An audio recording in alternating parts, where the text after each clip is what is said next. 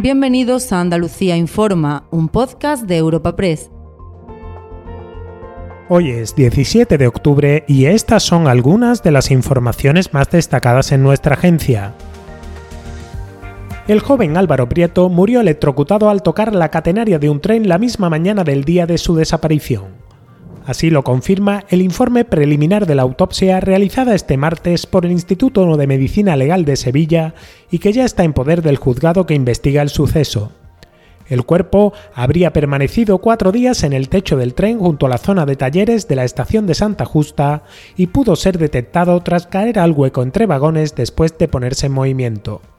El delegado del Gobierno en Andalucía, Pedro Fernández, defiende la labor de Renfe y Policía Nacional porque era imposible encontrar el cadáver con anterioridad. Lo cierto es que esa zona justamente había sido ya batida desde el punto de vista visual y con drones, pero era absolutamente imposible porque a esa parte del mm, entre vagones solamente se podía acceder desde la parte alta de los trenes, ni siquiera desde la parte de, del suelo, para entendernos, podría accederse, por lo tanto, desde la parte baja era imposible de, de ver. Se produce precisamente la situación cuando se mueven los trenes cuando el cuerpo eh, se desprende de uno de los vagones y automáticamente es cuando se hace visible.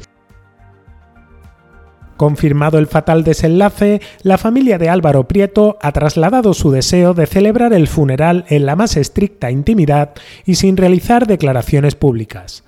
Entre tanto, Córdoba vive una jornada de luto decretada por el ayuntamiento con una sucesión de actos de homenaje por toda la ciudad con participación de sus compañeros de universidad y del equipo juvenil del Córdoba Club de Fútbol. El alcalde José María Bellido ha presidido el minuto de silencio a las puertas del ayuntamiento y resume el sentir de una ciudad conmocionada por el desenlace de este trágico suceso. La ciudad entera en los últimos días se volcó en su búsqueda, en tratar de localizarlo con todos los medios, a través de voluntarios, a través de redes sociales y ayer hablando con la portavoz de la familia lo que decidimos era que hoy la ciudad estuviera de luto porque creo que todos nos hemos sentido absolutamente conmovidos durante estos días y queríamos también rendirle un homenaje con este minuto de silencio, que tengo que agradecer también eh, la enorme participación que ha habido.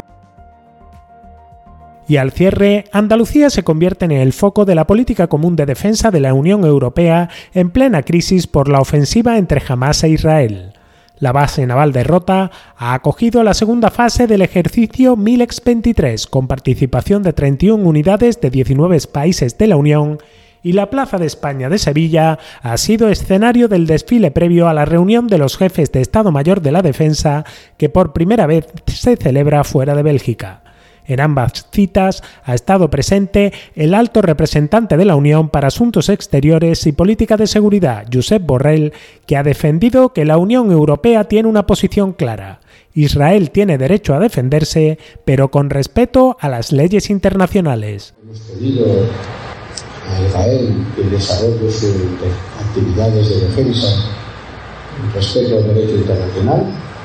que se abran corredores humanitarios a través de los cuales llevar ayuda a Gaza, que se protejan los civiles. Estoy seguro que este será también el mensaje que transmitirá el presidente de Estados